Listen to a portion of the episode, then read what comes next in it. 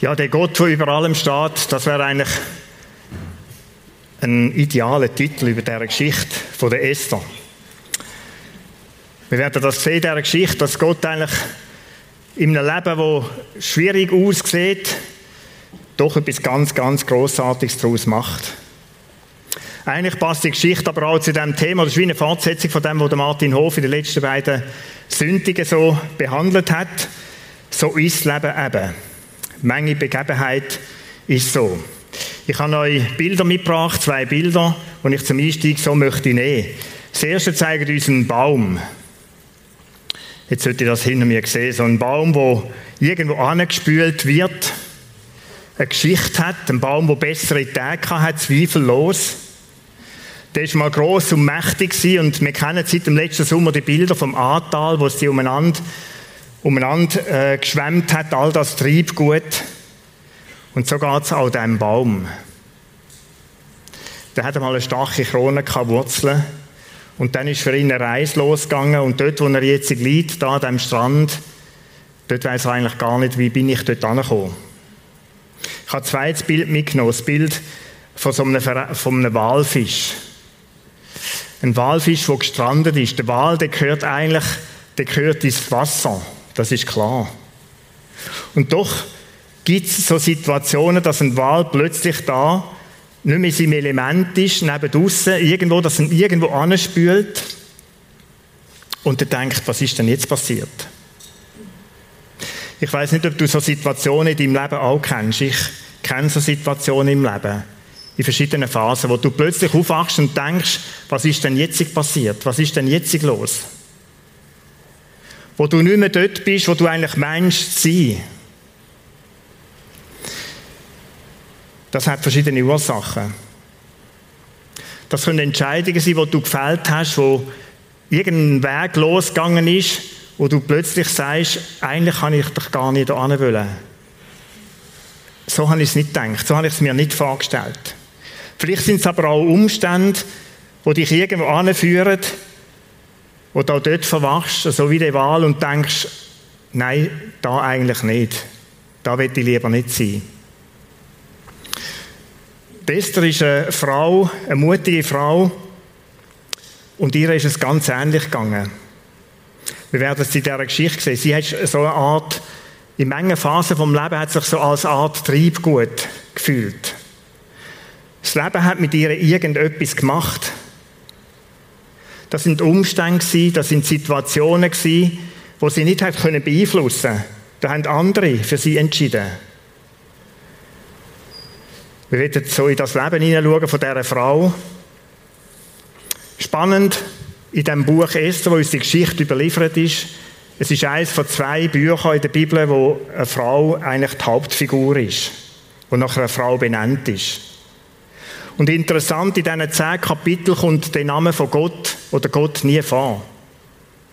Das hat dazu geführt, dass ein Calvin und ein Luther gefunden hat, das Buch müssen wir eigentlich aus der Bibel rausnehmen.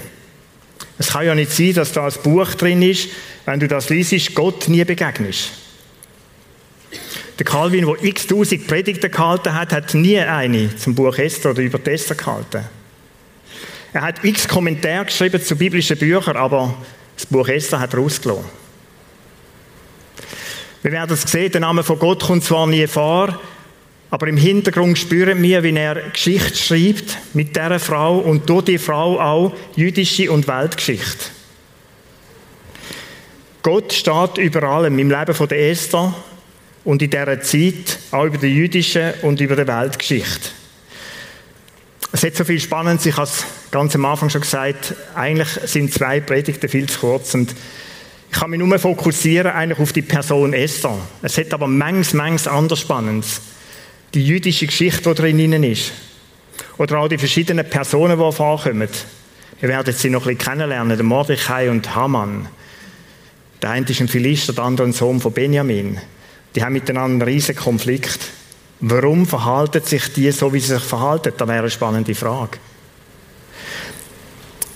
Ich möchte euch, wenn ihr, ich möchte euch das Buch empfehlen, wenn ihr über den Sommer einen Roman lesen wollt, wo alles drin vorkommt, dann lesen die zehn Kapitel. Es ist hoch, hoch interessant. Geschichte von der Esther, die spielt ihre Zeit vom Persischen Reich. 539 ist das Babylonische Reich noch an der Macht gewesen und in dieser Zeit sind die Juden eigentlich weggeführt worden aus Jerusalem. Wo der Kyros dann Babylonier überwunden hat und eigentlich das persische Reich an die Stelle gekommen ist, da hat er als eine der ersten Amtshandlungen das er so gemacht, dass die Juden, die eigentlich weggeführt worden sind aus Babylon, dass die hätten dürfen zurückkehren und ihren Tempel aufbauen. Ein Teil von diesen Juden ist dann auch gegangen. Die haben die Chance genutzt und sind nach Jerusalem und haben ihren Tempel aufbauen.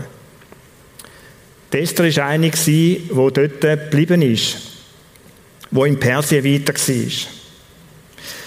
Einer der Nachfolger von dem Kyros war der Xerxes, Xerxes Erste. In der Bibel wird er Ahasveros genannt. Er war ein Gewaltherrscher. Ein furchtloser, ein raucher Kerl, so wird er beschrieben. Es gibt viele Berichte von ihm, außerbiblische Berichte von ihm, die zeigen, wie verrückt dass er sein Leben geführt hat. 486 bis 465 hat er regiert und zu seinem Reich, zu dem persischen Großreich, das hat Indien gehört, das ist übergegangen über den Iran, Äthiopien bis nach Ägypten. Susa war die Hauptstadt und Susa liegt im heutigen Iran. Das ist so das Machtzentrum Dort hat er gehuset oder gewohnt, residiert, nicht gehuset, fürstlich residiert eigentlich in dem Tempel, wo er sich bauen lassen hat. Selber bauen wäre ein anderes Thema gewesen. In den ersten drei Regierungsjahren, das war immer so etwas bei Machtwechsel von Königen vom einen zum anderen, das war so wie eine Schwächephase. Und da haben die verschiedenen Reiche, es haben 127 Provinzen zu diesem Riesenreich gehört. Da hat es an verschiedenen Ecken so ein bisschen aufgeflammt und die haben die Schwäche von dem Machtwechsel wollen nutzen, um einen Aufstand zu machen. Da hat es viele Babylonier gegeben, die sich irgendwo wieder aufgelehnt haben und wieder Stärke haben wollen zeigen in Ägypten hat es einen Vorstoß gegeben, dass Ägypten sich wieder hat abspalten von dem persischen Reich. Und so hat er seine ersten drei Jahre mit dem verbracht, dass er eigentlich gegen diese Aufstände hat müssen ankämpfen. Er hat die niedergeschlagen und das ist immer blutig her und zugegangen. Wir kennen heute so Bilder auch, wo so Sachen niedergeschlagen werden. Das ist dort mal nicht anders gewesen. Nicht weniger grausam, vielleicht noch grausamer weil es Mann gegen Mann war. Als er das geschafft hat, da hat er eine riesige Fete gefeiert. Und dort setzt das Buch Esther eigentlich ein. Und ich möchte euch ein paar Vers vorlesen. Das ist Esther im Kapitel 1, Vers 3 bis 5 und dann noch im siebten. Im dritten Jahr seiner Regierung, also das war, als er zurückkam und die Aufstände niedergeschlagen hat, im dritten Jahr seiner Regierung, da veranstaltete er für alle seine Fürsten und Knechte ein Festmahl, wobei die Gewaltigen von Persien und Medien, die Edlen und Obersten seiner Provinzen vor ihm waren.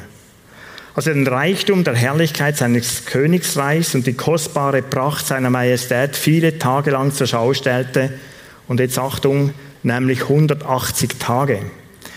Also da ist eine Gartenparty losgegangen, über sechs Monate. Jetzt musst du dir mal schnell die Organisation vorstellen, mit Food, mit... Du musst die Leute auch ein bisschen unterhalten. Mit allem Möglichen, oder? Steht dann weiter, wie das alles her und zugegangen ist, mit Marmorsäulen aus goldenen Gefäßen trunken und so weiter. Und im Vers 7 steht dann, man, im Vers 7 steht dann, man reichte die, die Getränke aus goldenen Gefäßen und die Gefäßen waren voneinander verschieden. Und königlichen Wein gab es in jeder Menge nach der Freigebigkeit des Königs. Die sechs Monate und dann haben sie noch so sieben Tage hinein weil es noch nicht ganz so fertig ist, vermutlich, da so wie ein Abschlussfest gemacht mit allen, die in dieser Burg Susa gewohnt haben. Und dort ist es richtig toll her und zugegangen. Wo die Herren alle richtig voll sind, die Frau von dem König, die Vasti, die hat parallel das Fest mit ihren Frauen gefeiert in einer anderen, anderen Lokalität. Und die, dass sie richtig voll sind, betrunken, da haben sie eine richtig gehende Schnapsidee, keinen wörtlichen Sinn. Der König hat die Idee gehabt, Jetzt, wo wir so lüstern da sind, jetzt könnte ich doch meine Frau Vasti, eine wunderschöne Frau muss sein, nur mit der Krone bekleidet aufmarschieren lassen. Und so hat er seinen Diener befohlen, holt Vasti, nackt und nur mit der Krone, dass sie sich vor uns da zeigen.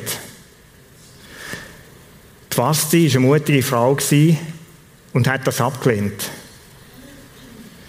Sie hat gewusst, das kann mit dem Tod, da kann ich mit meinem Leben zahlen. Aber sie hat absolut keinen Bock gehabt, irgendwie da von dieser besoffenen Menge erscheinen und irgendwie etwas da sich, die Herren sich aufgeilen zu lassen.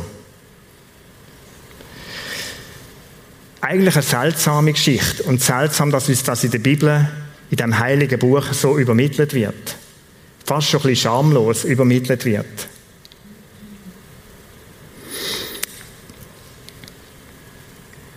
Jetzt haben die Beweggründe dazu geführt, dass Vasti abgesetzt worden ist. Der Xerxes hat sie nicht umbringen lassen. Er hat sich mit seinen vornehmsten Leuten beraten, seinen Ratgeber. Und die sind zum Schluss gekommen, und es wäre eine, richtig gute Predigt für sich. Die haben dermaßen Schiss gehabt, dass wenn jetzt der König Xerxes nicht reagiert und seine Frau nicht ins Enkel stellt, dass dann alle Frauen von ihnen auch würden Aufstände machen und sich gegen die Mannenwelt erheben. Also so die ersten feministischen Züge, könnte ich mir vorstellen, sind da in Gang gekommen. Und aus diesem Grund haben sie gesagt, Leute, wir müssen unsere Frauen, die müssen wir tief behalten. König, du musst sie wirklich auf die Seite stellen, die darf dich von heute an nicht mehr sehen, da müssen wir reagieren. Und er hat reagiert und was sie abgesetzt ist, nicht mehr Königin gewesen. Das ist das erste Kapitel, das wird uns da erzählt. Wenn ihr es nachlesen wollt, macht das gern. Bevor wir jetzt ins Kapitel 2 einsteigen, müssen wir wissen, dass wieder drei Jahre vergangen sind. Der Xerxes hat die Idee gehabt, sein Reich weiter auszubauen und ist nach Griechenland vorgestoßen. So berichten uns Geschichtsbücher. Mit einem riesigen Heer, mit einer riesigen Übermacht gegenüber dem hellenischen Reich ist er vorgegangen, aber hat dort richtig auf die Schnauze bekommen. Es ist ihm nicht gelungen. Er hat keinen Erfolg gehabt und ist reumütig zurückgekehrt, im Elend eigentlich. Und dann, so ist es manchmal bei Männern, hat er eine Sehnsucht. Sehnsucht, ich sage so unverblümt, nach Sex. Wie cool wäre es doch jetzt, die Basti würde mir wieder zudienen und wäre für mich da, würde mich trösten und streicheln und mich mit allen Ehren empfangen. Nur die Basti hat es nicht gegeben. Die Basti hat er auf die Seite geräumt. Und so haben seine Berater eine kleine Not bekommen. Sie haben gewusst, dass wenn der nicht überkommt, was er hat, dann wird es schwierig, auch für uns. Und so haben sie miteinander einen Plan ausgeheckt und der Plan hat geheißen, komm, wir veranstalten so, so ein Ding Person Next Top Model. Oder hat es einen Haufen schöne junge Frauen gehabt. In alle 127 Provinzen sind seine Leute ausgeströmt und das hat dem Xerxes gefallen, das ist eine tolle Idee. Und er hat alle Frauen, alle jungen, hübschen Frauen zusammengetrieben. Dann natürlich keine Wahl gehabt. Da hast du nicht können sagen, ich will an diesem Contest mitmachen. Es ist klar gewesen, da musst du gehen, ob du willst oder nicht willst gehen. Völlig wurscht. Ich uns Kapitel 2, Vers 1 bis 4. Nach diesen Begebenheiten, also nachdem, dass er da richtig auf, auf äh, Schnauzen bekommen hat in Griechenland, nach diesen Begebenheiten, als sich der Grimm des Königs Ahasveros gelegt hatte, dachte er an Basti und daran, was sie getan hatte und was über sie beschlossen worden war. Sie hatten gefehlt. Da sprachen die Knechte des Königs, die ihm dienten, man suche für den König Mädchen, Jungfrauen von schöner Gestalt, und der König bestimmte Beamte in alle Provinzen seines Königreichs, damit sie alle Mädchen, Jungfrauen von schöner Gestalt in die Burg Susa zusammenbringen, in das Frauenhaus unter die Obhut Hegais, des königlichen Kämmerers, des Hüters der Frauen. Und man lasse ihnen ihre Reinigungssalben geben. Die Jungfrauen, dem König gefällt, die soll Königin werden an was die Stelle. Dieser Vorschlag gefiel dem König und so wurde es gemacht.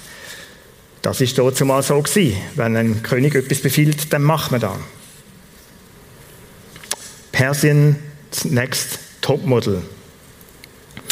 Und jetzt ist interessant aus der Geschichte, Weltgeschichte heraus, wo Gott drüber steht, schwenkt der Blick in diesem Buch auf eine Person. Später auch auf den Mordechai und auf den Haman. Aber eine Person, die Esther, steht plötzlich im Zentrum, in diesem riesigen Weltreich hinein. Sie war eine davon, die irgendwo in das Schema hineingepasst hat. Und wir lesen, ich lese die nächsten Vers gerade auch noch dazu. Die Esther, wo irgendwo sich auch so ein bisschen als Treibgut hätte können fühlen, wie der Fisch, der irgendwo da auf dem Strand umeinander liegt. Plötzlich kommt Esther an den Königshof. Es war aber ein, jüdisch, ein jüdischer Mann in der Burg Susa, der hieß Mordechai, ein Sohn Jaris, des Sohnes Simeis, des Sohnes des Kis, welcher ein Benjamiter war der von Jerusalem weggeführt worden war mit den Gefangenen, die mit Jechon, Jechonia, dem König von Juda, hinweggeführt worden waren, die Nebukadnezar, der König von Babel, gefangen weggeführt hatte. Dieser war Pflegvater der Hadassah, das ist Esther, der Tochter seines Onkels, denn sie hatte weder Vater noch Mutter.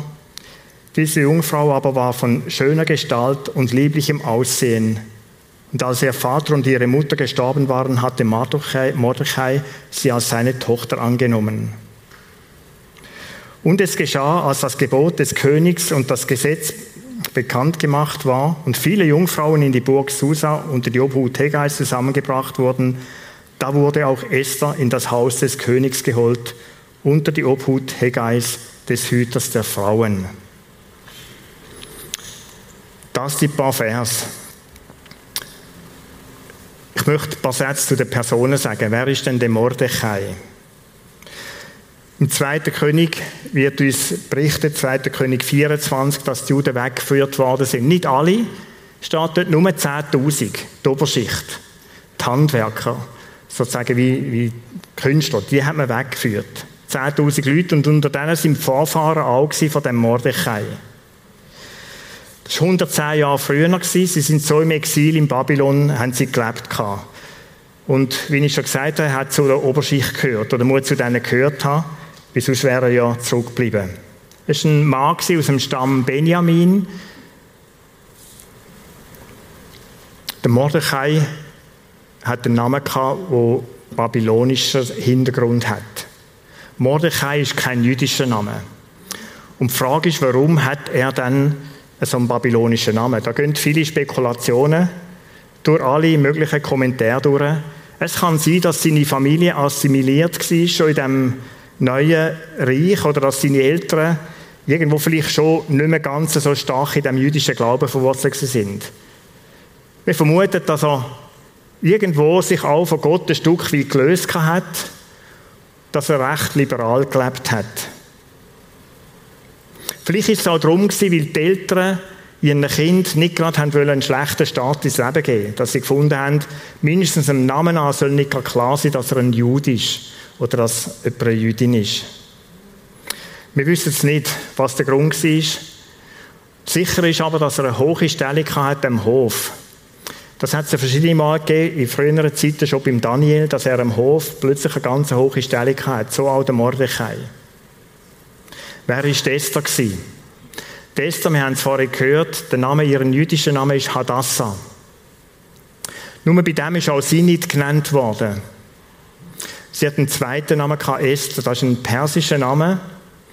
Der bedeutet Stern. Der Stern, der wird aufgehen. Das ist wie, eine, wie ein Sinnbild in ihrem Leben. Hinein. Es wird auch bei ihr vermutet, dass sie vermutlich aus einem liberalen Elternhaus gekommen ist, das nicht mehr so stark in dem Glauben verwurzelt war. Esther, wenn man das Buch durchliest, hat keine einfache Geschichte. Eigentlich, so habe ich es mir gesagt, auch eine Geschichte, die daran könnte, ist verzweifeln. Sie hat als junges Mädchen die Eltern verloren, ist allein von ihrer Familie gewesen. Dann hat ihren Cousin, der Mordechai, der hat sie aufgenommen, der hat sie großgezogen, auch erzogen. So sind die miteinander unterwegs gewesen. Ich kann mir vorstellen, dass Esther die gleichen Fragen hat, wie Kinder, die die Eltern nicht kennen oder verloren haben, auch haben. Wer ist denn mein Vater? Wer ist meine Mutter? Wie wäre das Leben bei ihnen? Vielleicht sind die ja zurückgegangen, wir wissen es nicht. Die Bibel sagt nichts davon. Ob sie gestorben sind, ob sie weggegangen sind, keine Ahnung. Auf jeden Fall ist sie bei ihrem Cousin aufgewachsen. Und wie wenn da nicht schon genug gewesen wäre, kommt sie jetzt irgendwo noch an den Hof. Sie passt irgendwo ins Beuteschema von dem liebestollen, man kann es nicht anders sagen, liebestollen Xerxes. Und in dem Moment, da fallen wie Träume von ihrem Leben zusammen, kann ich mir vorstellen. Vielleicht ist sie verlobt gewesen, vielleicht hat sie den Traum gehabt, den Wunsch, mal eine Familie zu haben. Keine Ahnung. Aber sie wird weggeführt von ihrem Cousin weg und kommt in das Harem mit x hundert anderen Frauen. Und was das bedeutet, von dem erzählt Vers 11 bis 13. Ich möchte es ganz kurz einfach zusammenfassen. Das bedeutet kein Kontakt mit der Familie. Der einzige, wo du siehst, ist da der, der Aufpasser über die Frauen in dem ganzen Frauenhaus inne. Du hast nach Hause nichts mehr, nichts mehr zu sagen. Ein Jahr lang, so steht in diesem Vers, intensivste Schönheitspflege. Ein Jahr lang sind die vorbereitet worden mit Selbeln, mit Baden, ich meine, da wünscht es dir manchmal auch so, aber ein Jahr ist dann doch sehr lang. Und so ist sie dort und wie pflegt und gemacht. Alles um sie herum passiert so. Und dann kommt irgendwann der Moment nach einem Jahr, wo sie eine Nacht mit dem König zu verbringen hat. Der König, der pennt mit ihr, der schlaft mit ihr. Und wenn es ihm gefällt, dann wird sie die Frau vom König. So ist das Spiel gelaufen, so sind die Regeln gewesen. Und wenn sie nicht gefällt, dann hat sie ganz eine andere Perspektive. Ich möchte euch den Vers 14 vorlesen. Am Abend ging sie hinein und am Morgen kam sie zurück. Das ist einfach beschrieben, wie es diesen Frauen so gegangen ist. Am Abend ging sie hinein und am Morgen kam sie zurück in das andere Frauenhaus unter die Obhut Schaschachs, des Kämmerers des Königs des Hüters der Nebenfrauen. Und dann kommt das Tragische, sie kam nicht wieder zum König, außer wenn der König Gefallen an ihr hatte, dann wurde sie mit ihrem Namen gerufen. Das ist Perspektive von der Esther gewesen. Sie wird ein Jahr lang, wird sie da irgendwo pflegt und keckt, kommt alles über, was sie braucht. Und dann kommt die eine Nacht, wo sie bei dem König verbringt, wenn es ihm gefällt, ist okay. Wenn es ihm nicht gefällt, und es ist vielen hundert Frauen so gegangen, dann ist irgendwie die Endstation neben der Frau vom König. Das ist Perspektive. Im Frauenhaus, und wir sehen ja manchmal so in diesen Filmen, wie das dort her und zugeht, mit Palmen gewedelt wird und Äpfel umeinander gehen und Shakes gebracht werden. Sie ist zwar Nebenfrau vom König, aber unbeachtet, hat keine Perspektive, hat einfach da sein für den Fall, dass sich der Weltherrscher an sie möchte erinnern und sie beim Namen gerufen wird. Gefangen im goldigen Käfig. Und in diesem Jahr kann ich mir gut vorstellen, dass sich Tessa so Menge Gedanken gemacht hat.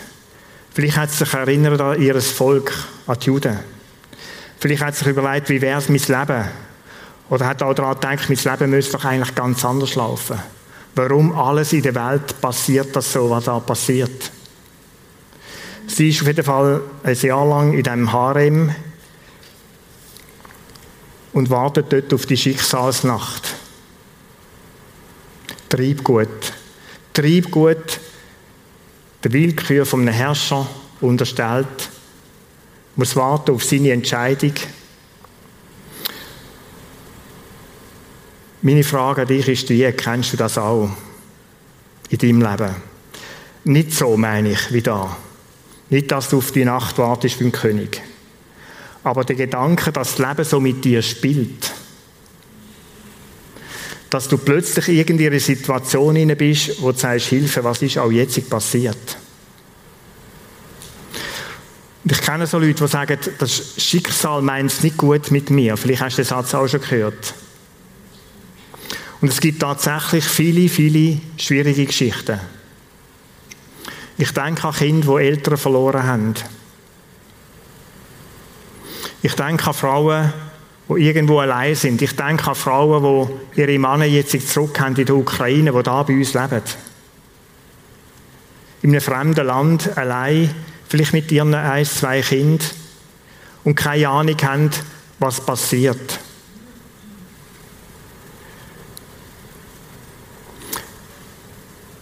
Da passieren Sachen um dich herum, wo du denkst, was ist los? Warum nur? Sachen, die dir nagen, dich schütteln und dir den Boden wegziehen unter den Füßen. Vielleicht musst du Situationen aushalten, die eigentlich über deine Kräfte rausgehen. Vielleicht gibt es Situationen, wo du wie Perspektive verlierst, mitten im Leben. Wo alles unter dir wie Zusammenkeit oder der Boden unter den Füßen weggerissen wird. Es gibt Situationen, wo Menschen fragen, und ich kenne Särtige, die sagen, was hat das Leben noch für einen Sinn? Warum bin ich auf dieser Welt? Warum soll ich noch auf dieser Welt leben? Und dann ist die Frage, und ich kenne die gut auch selber, Gott, wo bist denn du in allem inne? Gott, warum? Warum lässt du das zu? Ist einem da zu Mut? Ich habe so ein Tierchen mitgebracht. Ein Kühle. Ich kann mich an das erinnern, oder so aus meiner Kindheit. Wir haben so Tierchen gehabt, mit denen haben wir gespielt, wir haben Elefanten, Giraffen und alles Mögliche gehabt. Oder wenn du da drückst, dann sinkt das so weg. Wie fühlt sich ein Mensch wie der Wal oder der Baum im Bild? Ein Mensch wie Esther. Und ich kann mir vorstellen, dass dich das knickt. Dass du plötzlich die Lebenskraft verlierst. Es gibt den Moment, wo Menschen sagen, ich mag einfach nicht mehr. Ich kann nicht mehr. Am Anfang ist es irgendwie vielleicht einfach so ein ein Kopfschütteln, wo du Fragen hast und denkst, ah, was ist es jetzt? Und wenn das genug lang anhaltet, dann kann es sein, dass er das wirklich den Boden wegzieht und du knickst. Was ist die Strategie hinter dem? Es ist ein teuflisch, ich möchte es ganz deutlich sagen, die Entmutigung. Oder wenn es im Leben so geht wie der Esther, dann ist das etwas, das dich total lähmen und kaputt machen kann. Dann ermutigt dich das. Dann hast du keine Lebensperspektive und keine Lebenskraft mehr.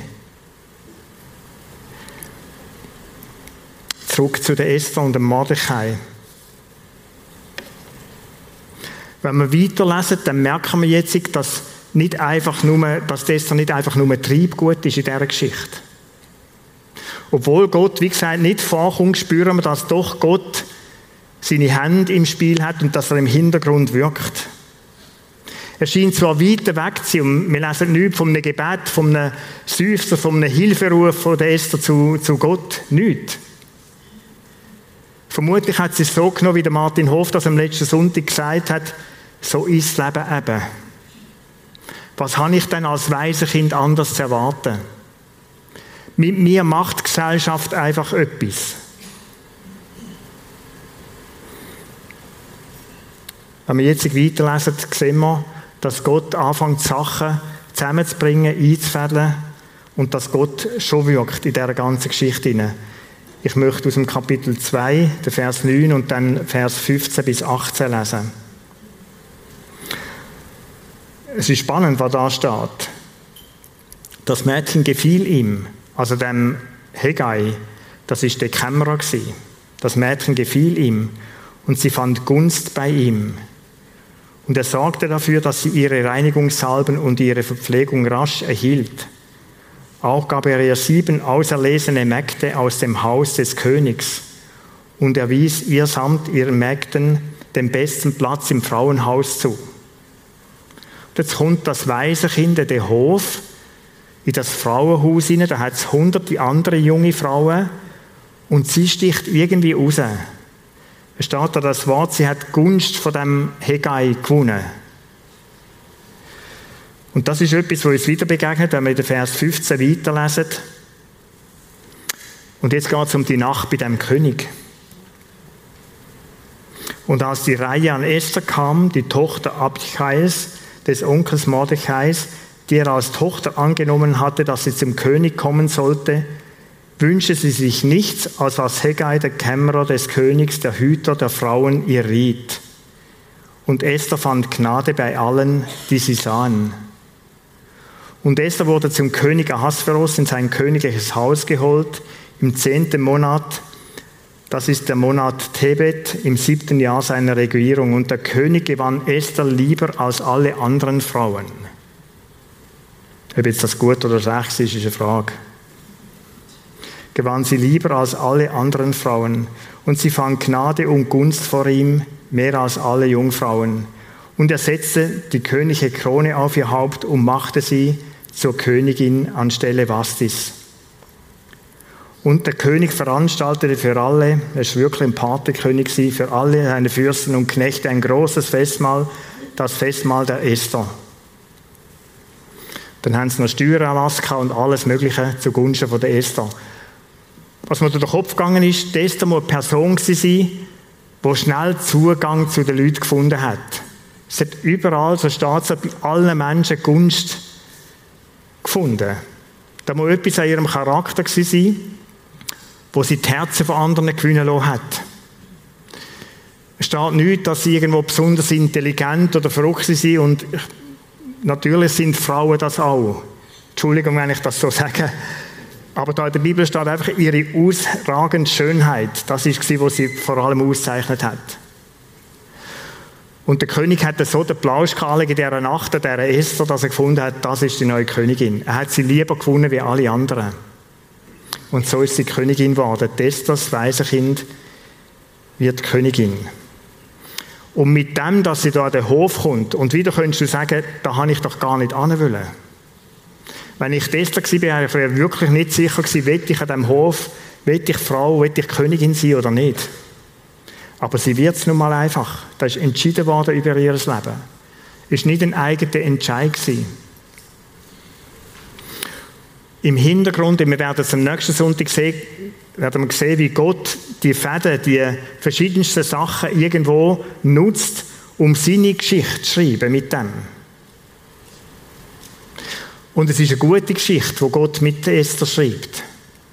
Auch wenn sie weit weg ist vom Verstehen, was jetzt wieder abläuft in ihrem Leben. Und wenn sie vielleicht auch traurige Nächte hat, wenn sie schwierige Tage erlebt hat. Gott stellt Esther an einen Platz, wo sie später ein riesiger Segen für ihr Volk wird. Ja, sie wird zur Rettung oder zur Retterin eigentlich vom, vom jüdischen Volk.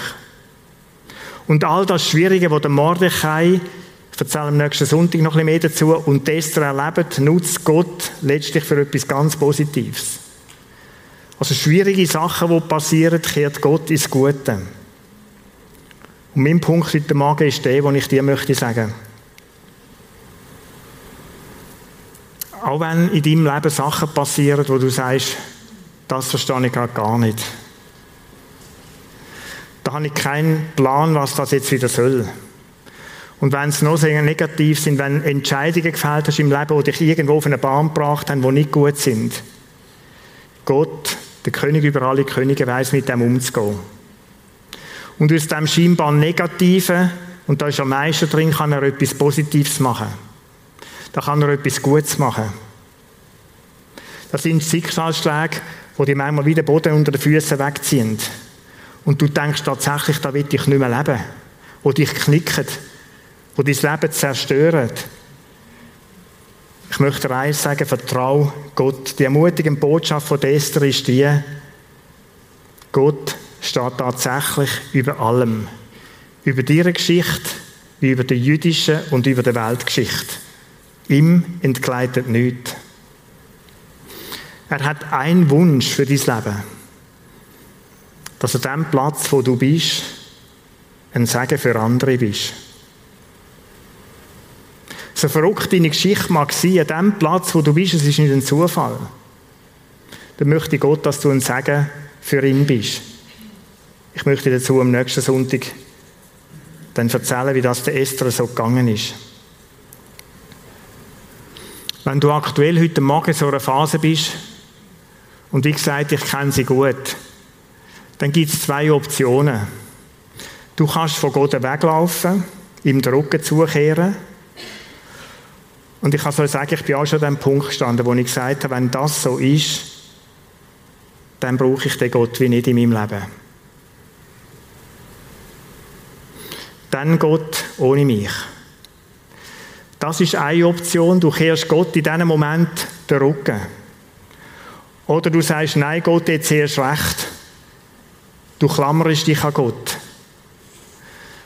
Du wirst dich sozusagen um ihn herum und sagst, Gott, mit dir, nur mit dir. Das ist das Einzige, was ich festhebe. Und ich kenne Menschen, die so entschieden haben und Menschen, die so entschieden haben. Ich habe mich in meinem Leben schon zwei, dreimal ganz ernsthaft entschieden, ich wollte gerade in diesem Moment, ich wollte bei Gott bleiben. Und ich bin nicht enttäuscht worden. Ich habe gespürt in diesem Moment, und ich habe so einen Platz bei uns am Greifensee, wo ich anhocke in diesen Moment, in diesen Zeiten, wo ich einfach mit Gott vorbei verbringe. Wo ich das, was mich beschäftigt, was mich beelendet, wo mich zu traurig macht und mag, wo ich ihm einfach kann sagen ich habe so einen Platz und ich wünsche dir, dass du auch so einen Platz hast. Und schau, Gott kann mit dem umgehen. Auch wenn dann nicht jedes Wort so pastoral klingt. Meine sind es auch nicht. Warum können wir uns an Gott wenden? Es gibt nur einen Grund. Er hat ein Versprechen in der Bibel. Das heißt von den häufigsten Versprechen. Und Jesus hat es uns wieder gesagt, als er von der Erde gegangen ist. Er hat gesagt, ihr werdet da unten Kämpfe haben. Es wird schwierig werden auf dieser Welt. Aber eins darf ihr wissen, ich bin mit euch. Ich bin mit euch Jetzt habe ich da, glaube ich, ein paar Mal, äh, wohl, danke vielmals, die Regie, die haben ein paar Mal den Text schon weitergespielt. Merci vielmals. Ich bin mit euch. Und Jesus hat es so gesagt, ich bin bei euch jeden Tag. Bis ans Ende der Welt. Was heißt das? Schau, ich nehme das manchmal ganz wörtlich. Wenn ich am Morgen Tag aufschlage, dann danke ich Gott, dass er bei mir ist. Und wenn du heute Morgen die Augen aufgeschlagen hast, du kannst gar nicht anders. Er ist da. Das heißt das. Er ist da, wenn es gut läuft, aber auch dann, wenn es gerade nicht gut läuft. Er ist da. Er ist da, wenn Menschen so auf dich herabschauen und der Blick von ihnen dir wehtun. Und ich kenne so einen Moment auch, wo Menschen dich wie nicht voll nehmen und denken, hey ja, und es passiert als Christ noch manchmal, wenn du sagst, ich bin im Fall ein Christ ah ja, das, ist, das stimmt für dich, dann ist gut für dich, oder? Er ist da, wenn du dich so als Trieb gut fühlst, wie die Esther, und den Eindruck hast, das Leben macht etwas mit mir. Ich bin nicht mehr Herr von meinem Leben. Mich spült es irgendwo links und rechts um und ich habe keinen Plan, wo ich eigentlich bin. Vertrau Gott. Jeremia 17, Vers 7, und ich möchte euch den Vers also vorlesen. Da steht, gesegnet ist der Mensch, der auf den Herrn vertraut und dessen Zuversicht und jetzt Achtung, die Feinheit der Herr geworden ist. Da heißt nicht einfach der Herr, dessen Zuversicht der Herr ist, sondern der Herr geworden ist. Das ist ein Weg. Und schau, ich habe es bei mir so erlebt. Der erste Schritt ist, ich will dir vertrauen, Gott. Daran, hinter das gehe ich wie nicht zurück. Und dann braucht es einen Moment, bis ich wieder Zuversicht gewinne in diesem Moment. Oder in diesen Situationen. Die hast du nicht einfach. Aber ich habe realisiert, dass Gott meine Zuversicht kann sein. Und dass mir wieder Perspektive in mein Leben hineingibt. Gerade in so einem Moment. Und dann geht das wunderschön weiter. Der, wo, wo Gott vertraut, so steht da, der wird sein wie ein Baum, der am Wasser gepflanzt ist und seine Wurzeln am Bach ausstreckt, der die Hitze nicht fürchtet, wenn sie kommt. Achtung, nicht es gibt keine Hitze, sondern die Hitze, und es ist das Bild, wenn die Hitze kommt,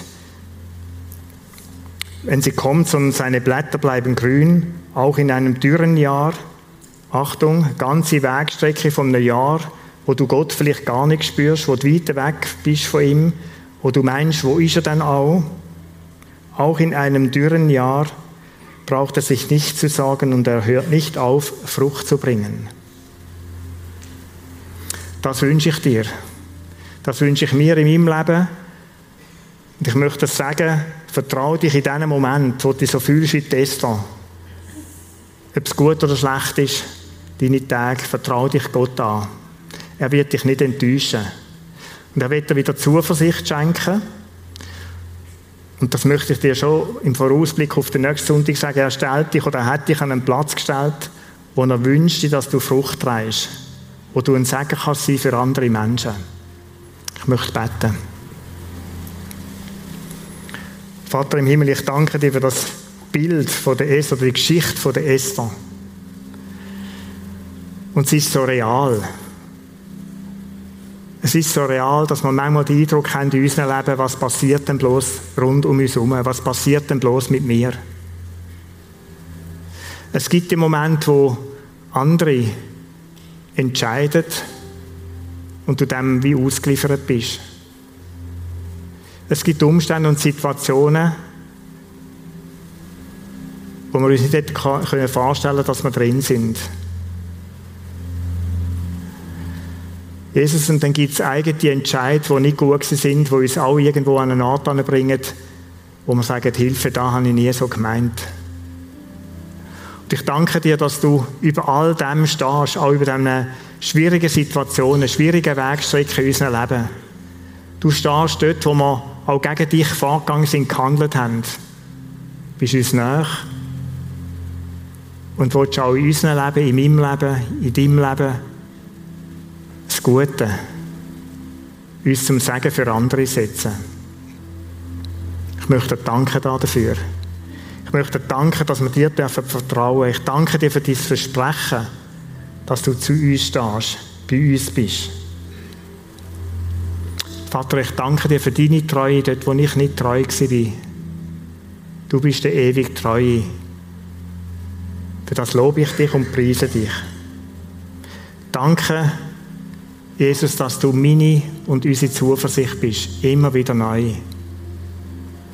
Danke, dass wir mit dir zusammen eine Perspektive dürfen haben, auch wenn die Tage schwierig sind. Danke, dass du es dir schenkst. Amen.